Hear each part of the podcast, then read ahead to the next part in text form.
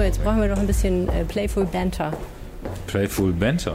What's Anfang. that? What's that? Das ist das, was wir immer am Anfang machen vom Podcast. Du erzählst mir einen Witz, ich erzähl dir einen Witz. Okay. Also ich freue mich aufs Wochenende und du? Hm, wir senden diesen Podcast am Montag, also so kannst du nicht einsteigen. Rheinische Post. Ländersache. Der Podcast aus dem NRW-Landtag. Herzlich willkommen zur Ländersache Nummer 6. Wir befinden uns wieder im Landtag Nordrhein-Westfalen und an meiner Seite ist Thomas Reisner. Grüß dich, Helene Pawlitzki, aber wir sind nicht alleine heute. Nein, wir haben einen Gast, äh, denn heute wird es um zwei Dinge äh, gehen, die uns sehr am Herzen liegen. Einmal natürlich das Ruhrgebiet und dann natürlich die Sozialdemokratische Partei, nicht wahr, Thomas? Äh, Die liegt uns wie alle anderen Parteien am Herzen, das ist richtig, weil sie ein unverzichtbarer Bestandteil der Demokratie ist. Und ich muss ganz ehrlich sagen, so schlecht wie es ihr derzeit geht, das gefällt mir nicht. Ich habe mir so überlegt, die, äh, die Leitfrage dieses Podcasts könnte sein, wem geht es eigentlich schlechter, dem Ruhrgebiet oder der SPD? Weil wir heute über beides sprechen. So ungefähr. Man musste ja irgendeine Brücke schlagen. Wir haben einen tollen Gast, nämlich Thomas Kutschaty, den äh, Vorsitzenden der SPD-Fraktion. Herzlich willkommen. Ja, hallo, schönen guten Tag. Sind Sie ein Hörer unseres Podcasts? Bislang noch nicht, muss ich äh, eingestehen, aber ich werde natürlich jetzt mal reinhören. Der E-Mail-Blast an die SPD-Mitglieder geht sicherlich auch raus, dass sie alle den abonnieren müssen. Äh, auf jeden Fall, ich mache sowas von Werbung für Sie. Finde ich ich gut. finde, CDU-Mitglieder dürfen aber auch zuhören, oder? Ich finde, die sollten sogar zuhören, sonst Ja, wissen sie ja gar nicht, was der Feind denkt. Entschuldigung. Ähm, sie sind seit 1986 SPD-Mitglied. Das sind äh, 32, fast 33 Jahre. Äh, eine lange Zeit. Ähm, haben Sie jemals erlebt, dass die SPD in einer vergleichbaren Situation ist zu der, wie sie heute ist? Ja, es gab schon immer mal wieder Höhen und Tiefen in 33 Jahren, aber ähm, wenn ich mir mal so Umfragewerte angucke und Wahlergebnisse, dann ist das jetzt tatsächlich ein Tiefpunkt in meiner 33-jährigen SPD-Mitgliedschaft, das stimmt. Der Tiefpunkt hat ja Zahlen. Sie haben ja ähm, bundesweit in der letzten Umfrage nur noch 18 Prozent gehabt, wenn ich das äh, richtig im Kopf habe. Bei der Europawahl waren es immerhin noch 19,6 Prozent, aber im Vergleich zu 2012, als sie noch 40 Prozent hatten, ist das natürlich ziemlich schwierig. Woran liegt's? Na, wenn wir das immer so leicht erklären könnten, das äh, ist, glaube ich, sehr vielschichtig, das Problem auch tatsächlich. Menschen haben uns vieles nicht mehr zugetraut, dass wir ihre Probleme auch tatsächlich lösen können, sind zu anderen Parteien gegangen, sind teilweise gar nicht mehr wählen gegangen bei früheren Wahlen. Auch das haben wir natürlich erlebt. Ich glaube, wir haben in vielen Stellen äh, Vertrauen verloren bei Wählerinnen und Wählern und jetzt sind wir gerade dabei, uns das wie- wieder mühsam zurückzuerarbeiten. Ähm, Das ist aber etwas, was sicherlich nicht von heute auf morgen äh, kommt, aber ich bin da optimistisch, dass wir das auch hinkriegen können. Was denn der Masterplan? Wie soll das gehen?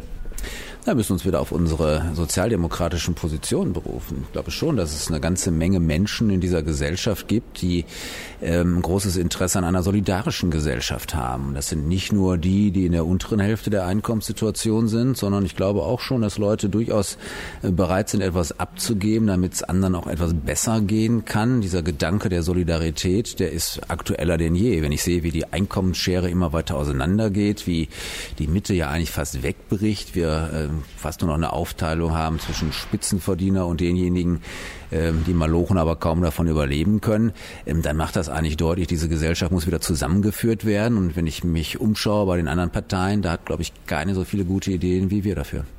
Wie konnte es denn so weit kommen, obwohl die SPD Teil der Bundesregierung ist? Sie sagen, äh, obwohl, ich würde sagen, weil äh, die SPD Teil der Bundesregierung ist. Ähm, die Große Koalition ist aus meiner Sicht ein großes Problem für die Sozialdemokratie. Ich will nicht bestreiten, dass da eine ganze Menge positiver Erfolge zustande gekommen sind. Mehr Geld für Kindertagesstätten, für Digitalisierung an Schulen. Das ist alles sicherlich gut, aber es wird der SPD nicht zugerechnet. Äh, es ist so, dass in der Regel immer die Kanzlerpartei davon äh, profitiert, von solchen äh, Sachen. Tut es in diesem Fall auch nicht so sehr. Die Union verliert auch. Aber ich glaube, die Menschen sind es einfach satt. Wenn man nach vier, Jahr, äh, vier Wahlen dreimal in eine große Koalition geht, ähm, dann wird das als Regel wahrgenommen und die Unterscheidbarkeit zur CDU ist einfach nicht mehr so da. Und deswegen ähm, würde ich mich freuen, wir würden das bald beenden können. Das Interessante ist ja, Sie haben ja gerade gesagt, wir müssen wieder mehr Sozialdemokratie, das, den Markenkern sozusagen vertreten. Die eine Frage ist ja, wollen die Leute das tatsächlich? Sie haben ja gerade die Prämisse gemacht, dass die Menschen mehr Solidarität in der Gesellschaft wollen. Aber die Wahrheit ist natürlich, die Menschen, gerade viele SPD-Wähler, kehren sich von der SPD ab, wählen dann die AfD. Die ja nicht unbedingt für genau diesen Markenkern steht. Vielleicht ist auch die Prämisse falsch, vielleicht entwickelt sich die Gesellschaft in eine ganz andere Richtung. Das würde ich etwas anders einschätzen. Ich glaube schon, dass äh, Menschen Solidarität wollen, natürlich auch für sich. Äh, das ist immer eine zweigleisige Sache. Natürlich etwas geben, aber etwas bekommen. Und viele Menschen sind verunsichert im Augenblick. Digitalisierung, Internationalisierung lassen manch einen fürchten. Ist der Arbeitsplatz, den ich jetzt habe, noch in fünf oder zehn Jahren so? Funktioniert das auch noch so bei mir? Und äh, diese Unsicherheit, ich glaube, da braucht es mehr Halt, mehr Stabilität, ja auch ein Stückchen mehr Staat, mehr staatliche Fürsorge in dem Bereich. Ähm, das ist aus meiner Sicht auch das wirksamste Mittel gegen äh, Abwanderungen ins äh, rechte Lager, weil die Menschen sagt, du brauchst keine Angst haben, selbst wenn dir mal was passieren sollte, arbeitsmäßig oder so, da gibt es einen starken Sozialstaat, der dich auffängt. Legen wir mal den Finger in die Wunden, in die konkreten Wunden. War die Agenda-Reform von Gerhard Schröder ein Akt der Entsolidarisierung, unter dem die SPD heute noch leidet? Zweite Frage direkt hinterhergeschoben. Muss man das korrigieren? Ich will jetzt nicht unbedingt noch darüber streiten, ob vor 15 Jahren die Agenda äh, richtig war oder nicht, aber wie bei jedem Medikament muss man sich fragen, äh, was sind Risiken und Nebenwirkungen und wie lange muss ich ein Medikament einnehmen? Das mag damals vielleicht wirtschaftspolitisch eine interessante Variante gewesen sein, aber heute ist die Situation nicht mehr so eher Fachkräftemangel. Wir brauchen äh, Leute. Wir haben auch ganz andere finanzielle Situationen im Augenblick in Deutschland. Deswegen sage ich, das, was ich äh, jahrelang gemacht habe, äh, muss ich auch mal auf den Prüfstand stellen. Und da weiß ich heute, Hartz IV ist etwas, was Menschen in Abstiegsängste bringt, was ihnen Sorgen bereitet. Und deswegen gehört Hartz IV auch abgeschafft. Meine deutliche Position dazu. Es gibt ja in der NRW-SPD wie auch in der Bundes-SPD zwei Lager. Die einen sagen, die SPD muss weiter nach links rücken und die anderen warnen davor, dass die SPD noch weiter nach links rückt. Zu welchem Lager gehören Sie? Ach, ich äh, mag diese Links-Rechts-Anteilung äh, gar nicht. Wir müssen eine moderne, fortschrittliche Politik machen. Ähm, dazu gehört ein starker Sozialstaat, etwas für die vielen, nicht nur immer für die wenigen etwas tun. Ich glaube, das ist äh, die ganz entscheidende Maxime. Ähm, und wenn ich für starke staatliche Sicherungssysteme äh, bin auch, dann mag man das vielleicht als links äh, bezeichnen. Ich kann damit auch leben durchaus. Äh, aber wichtig ist ja, dass wir wieder ein eigenständiges Profil kriegen und wir uns auch von der Union unterscheiden. Ist die Enteignungsdebatte, die Kevin Kühnert losgetreten hat, der Chef der Jusos, so ein Instrument für mehr soziale Gerechtigkeit, über das Sie auch nachdenken oder sagen Sie, das geht zu weit? Ähm, die Enteignungsdebatte ist, glaube ich, völlig übertrieben diskutiert worden. Muss ich natürlich schon die Frage stellen, wie ist unser Vermögen verteilt in diesem Lande. Aber ich halte nichts davon, Wohnungsgesellschaften oder Hausbesitzer zu enteignen. Ähm, äh, als Jurist weiß ich, Enteignung heißt Entschädigung. Ähm, und äh, wenn ich Wohnungen enteignen möchte, muss ich entschädigen. Und da muss ich so viel Geld für aufbringen, ohne dass ich eine einzige neue Wohnung habe. Äh, meine Idee ist eher, dass der Staat sich am Wohnungsbau intensiver beteiligt, äh, durch mehr Fördermittel, aber auch durch einen eigenen Wohnungsbau. In Nordrhein-Westfalen hatten wir mal eine landeseigene Wohnungsbaugesellschaft. Die hat ein CDU-Ministerpräsident leider an einen Hedgefonds verkauft. Ähm, das Nachdem war ein großer... jahrelang Verluste gemacht hat und durch Korruptionsskandale beinahe das Management im Knast gelandet wäre. Ja, aber der Verkauf ist ja auch nicht die richtige Lösung. Das sehen wir ja heute. Es fehlen mehrere hunderttausend Wohnungen in Nordrhein-Westfalen und da, wo Mieterinnen und Mieter jetzt wohnen, in ehemals landeseigenen Wohnungen ist der Zustand deutlich schlechter geworden der Wohnungen, aber die Mieten teurer geworden und deswegen ist das auch keine Lösung. Sie haben ja gesagt, Sie möchten sich von der CDU ein bisschen abgrenzen oder sehr abgrenzen. Äh, was Sie jetzt allerdings in der SPD machen, ist ja erstmal nicht über Inhalte diskutieren, sondern über das Personal, so ein bisschen wie die CDU das auch gerade gemacht hat. Sie suchen nach neuen Chefs. Ist das jetzt der richtige Weg, so eine lang gezogene Debatte über die Frage, wer soll uns eigentlich führen? Der Prozess ist beispielhaft. Ähm, die CDU hat es ein Stückchen vorgemacht. Die hatten natürlich einen etwas eingeschränkteren Bewerberkreis mit nur drei, aber bei uns gibt es. halt einig. Ja, ja ähm, bei uns herrscht eben eine große Vielfalt an guten Kandidatinnen und Kandidaten. Deswegen brauchen wir da vielleicht auch ein bisschen länger, weil es bei uns äh, ganz viele Talente gibt in der Partei und sieben Paare sind da im Augenblick im äh, äh, Rennen, die alle ihre Vorzüge und Qualitäten auch haben. Und deswegen finde ich das einen guten Prozess. Ähm, klar, natürlich durch die Sommerpause bedingt ist das etwas in die Länge Länge gezogen ähm, äh, worden. Aber das ist, glaube ich, auch nicht weiter schlimm, weil ähm, wir haben nicht mehr so viel Schuss frei, was die Auswahl von Parteivorsitzenden anbelangt. Deswegen sollte man das jetzt besser gründlich machen. War Ihnen die Konkurrenz denn zu scharf? Weil Sie hatten ja auch mal so halb Ihren Hut in den Ring geworfen und dann, dann irgendwie doch nicht? Ja, mich hat damals sehr geärgert, dass äh, ganz viele sofort abgewunken haben, als sie gefragt worden sind, trete ich, möchte man antreten oder nicht. Und das fand ich ein schlechtes Signal. Deswegen habe ich äh, nicht gesagt, dass ich antrete, aber ich habe es auch nicht ausgeschlossen. Mit den Worten, großen Aufgaben muss man nicht hinterherlaufen, man braucht aber auch nicht davor weglaufen. Ich habe mir dann natürlich schon Gedanken gemacht, wo bist du denn besser aufgehoben, in Berlin oder in Düsseldorf hier? Und dann habe ich ganz viele Gespräche in der Sommerpause geführt. Und äh, meine äh, Mitstreiter in der SPD haben mir dann doch gesagt, Mensch, wir brauchen dich hier in Nordrhein-Westfalen. Hier ist eine Menge zu äh, tun, eine Menge zu gestalten. Und eine starke Bundes-SPD wird es auch nur geben über eine starke Sozialdemokratie in Nordrhein-Westfalen. Aber da muss ich mal einhaken. Ihr Kollege Franz Müntefering hat gesagt, ähm, Opposition ist Mist. Sie sitzen lieber hier auf der Oppositionsbank, statt die Bundes-SPD zu führen? Na, ich weiß ja nicht, wie lange ich auf der Bundesebene in der Regierung sitze oder in der Opposition ähm, sitze. Das ist ja äh, nie gesagt. Nein, Opposition ist ja nichts Schlimmes, es ist auch äh, nichts Ehrenrühriges und ähm, das ist aus meiner Sicht immer nur, sollte es ein vorübergehender Zustand sein und deswegen arbeiten wir auch daran, wieder in Regierungsverantwortung zu kommen. Ich weiß, das hört sich jetzt bei den aktuellen Umfragewerten ein bisschen kühn an, aber wir haben noch einige Jahre bis zu den nächsten Wahlen ich glaube schon, ähm, dass wir den Menschen auch in den nächsten Jahren deutlich machen können, warum es eine starke Sozialdemokratie braucht und warum die Gerade hier in Nordrhein-Westfalen auch wieder eine Partei ist, die man guten Gewissens wählen kann. Jetzt haben Sie sich ja für die NRW-SPD entschieden und gesagt, da möchte ich mal einen Schwerpunkt drauf legen. Also sprechen wir auch über die NRW-SPD. 110.000 Mitglieder, stärkster Landesverband auf Bundesebene, aber irgendwie kommt die NRW-SPD in Berlin kaum vor. Woran liegt das? Na, der neue Fraktionsvorsitzende, der jetzt gewählt wird, äh, Kollege Mützenich, äh, kommt aus Köln. Das ist bekanntermaßen Nordrhein-Westfalen. Also wir sind da sehr gut vertreten. Der Sie haben keinen Bundes, auf äh, Bundesebene? Der Bundesschatzmeister äh, kommt äh, aus äh, Nordrhein-Westfalen. Das ist nach dem Vorsitzenden der zweitwichtigste im äh, Vorstand der äh, SPD. Also wir sind da, glaube ich, schon ganz gut vertreten. Was war der letzte Impuls auf Bundesebene, der von der NRW-SPD ausgegangen ist? Die Sozialstaatsreform. Beispielsweise weg von Hartz IV Ist etwas, äh, was wir in Nordrhein-Westfalen hier vor anderthalb Jahren ausgelöst haben, wo es am Anfang sogar noch Widerstand gab in der Bundes-SPD, wo wir aber dicke Bretter gebohrt haben und mittlerweile gibt es ein neues Konzept, äh, auch für den Sozialstaat der Bundes-SPD, was ganz maßgeblich auf den Ideen von Nordrhein-Westfalen beruht. Trotzdem wissen die Bürger in Nordrhein-Westfalen immer noch nicht, wer 2022 gegen Armin Laschet antreten wird. Wer wird Spitzenkandidat der NRW-SPD? Eine Sozialdemokratin oder ein Sozialdemokrat. Wir sind doch jetzt noch nicht in der Phase, ähm, dass wir uns da jetzt schon drüber Gedanken äh, machen. Die Wahlen sind in äh, knapp drei Jahren. Also äh, seien Sie mal davon, gehen Sie mal davon aus, wir finden eine gute Kandidatin oder einen guten Kandidaten. Wir schauen, wer hat die besten Voraussetzungen, dann auch die Wahl zu gewinnen. Naja, also als es um die Besetzung des Bundesvorsitzes ging, haben Sie sich gerade noch gerühmt, ein besonders großes Personaltableau mit vielen potenziellen Kandidaten aufbieten zu können. Äh, deswegen jetzt mal in Anlehnung daran die Frage, wer kommt denn für den NRW-Spitzenkandidaten innerhalb der SPD in Frage? Können Sie Namen nennen? Na, eine ganze Menge Leute kommen natürlich da in Frage. Insbesondere, insbesondere ist jeder gefragt, der jetzt schon eine Führungsaufgabe innerhalb der nordrhein-westfälischen SPD äh, wahrnimmt. Und da gibt es ja durchaus auch einige. Also ich glaube, wir werden nicht in Verlegenheit kommen, dass wir händeringend Kandidatinnen oder Kandidaten suchen müssen. Ist Sebastian Hartmann ein möglicher Spitzenkandidat für die SPD im nächsten Landtagswahlkampf? Also Sebastian Hartmann ist Vorsitzender der nordrhein-westfälischen SPD. Ein Vorsitzender muss sich immer zutrauen, auch Spitzenkandidat zu sein. Und Sie selbst trauen sich das auch zu? Ich bin Fraktionsvorsitzender, auch ein Fraktionsvorsitzender muss sich das zutrauen. Herzlichen Dank fürs Interview.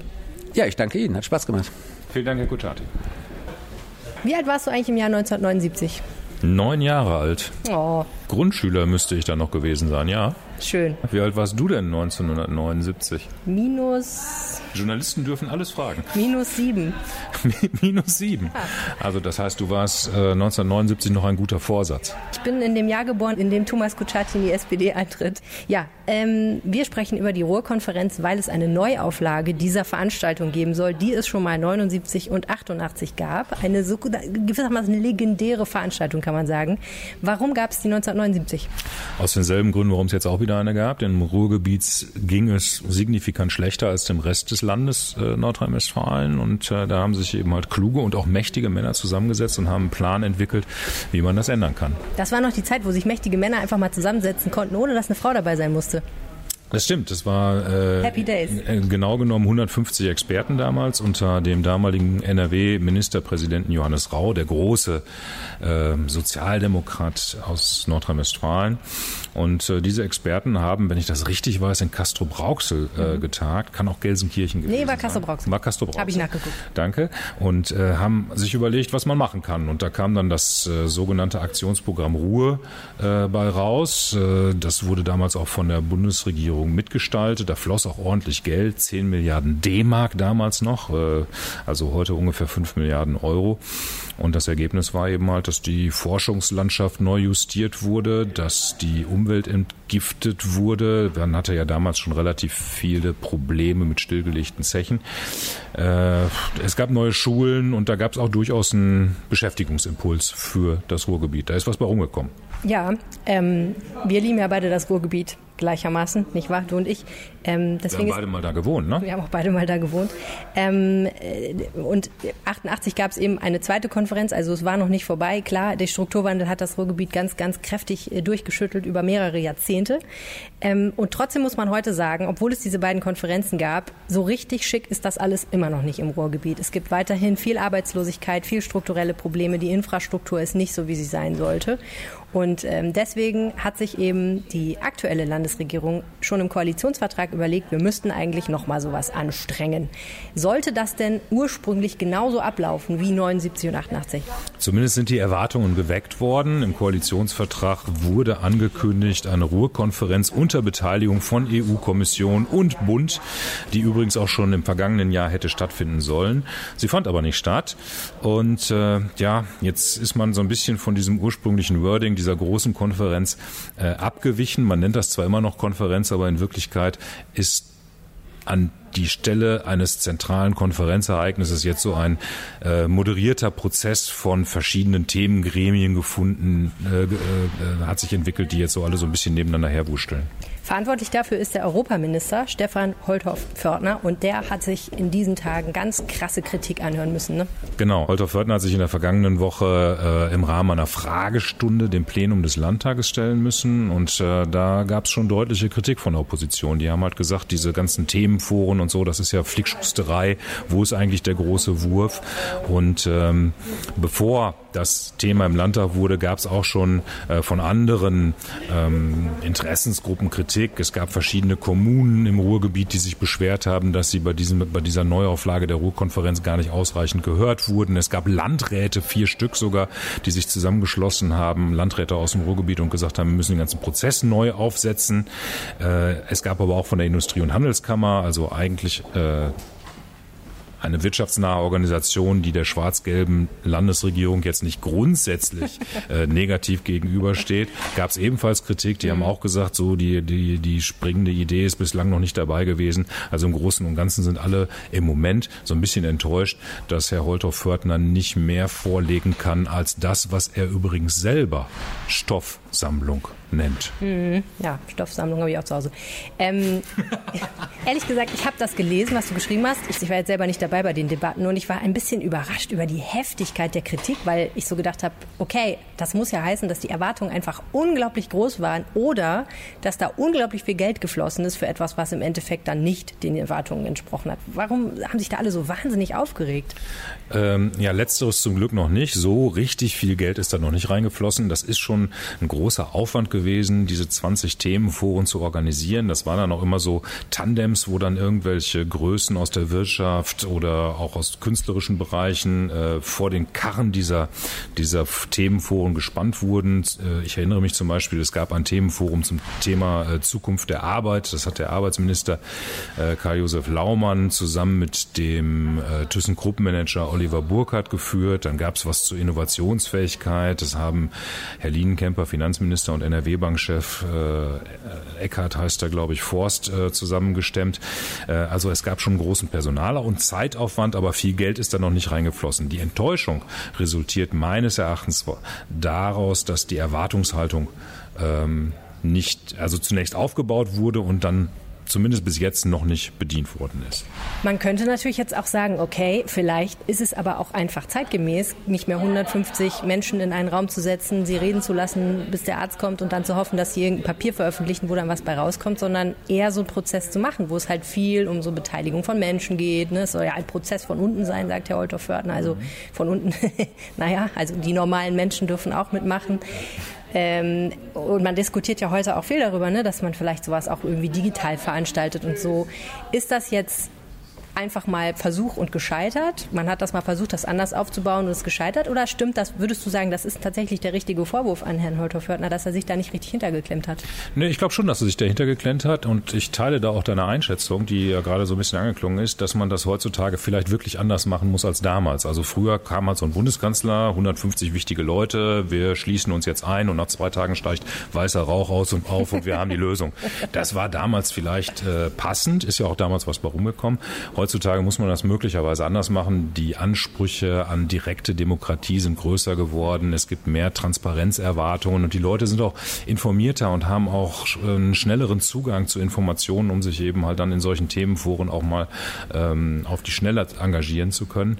Äh, aber das Problem ist eben halt die Erwartungshaltung. Wenn ich sage Ruhrkonferenz und ich sage unter Beteiligung der EU-Kommission und der Bundesregierung, dann denken alle an die große Montankonferenz von 1988 oder an Johannes Raus äh, äh, Aktionsprogramm Ruhe von 1979. Und dann muss man das von vornherein anders einfädeln und auch andere Begrifflichkeiten nennen und sagen, wir machen das, aber wir machen es jetzt völlig anders, damit diese Erwartungshaltung gar nicht erst entsteht. Hm.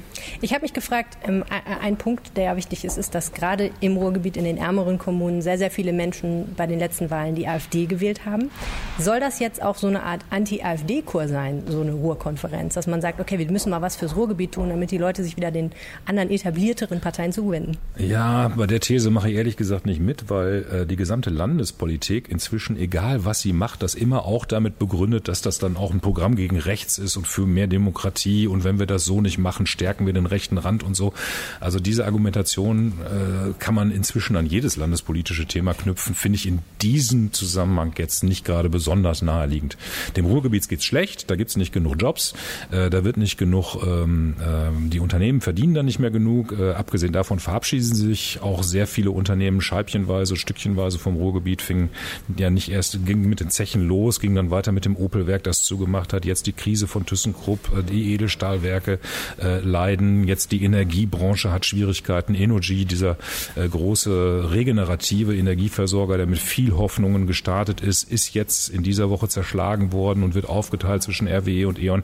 Also wo man hinguckt, ist es im Ruhrgebiet eigentlich ähm, ähm, nicht gerade besonders äh, schön in wirtschaftlicher Hinsicht und da muss man einfach was gegen machen. AfD hin oder her. Ja, der große Wurf für das Ruhrgebiet ist noch nicht gefunden, der große Wurf für die SPD wahrscheinlich auch noch nicht. Wenn ihr großartige Ideen habt da draußen für das Ruhrgebiet oder für die SPD, dann schreibt uns an ländersache.rheinische-post.de. Da könnt ihr bitte auch hinschreiben, wenn euch dieser Podcast toll gefällt oder nicht so toll. Äh, wir nehmen Kritik und Lob gerne entgegen und Feedback aller Art.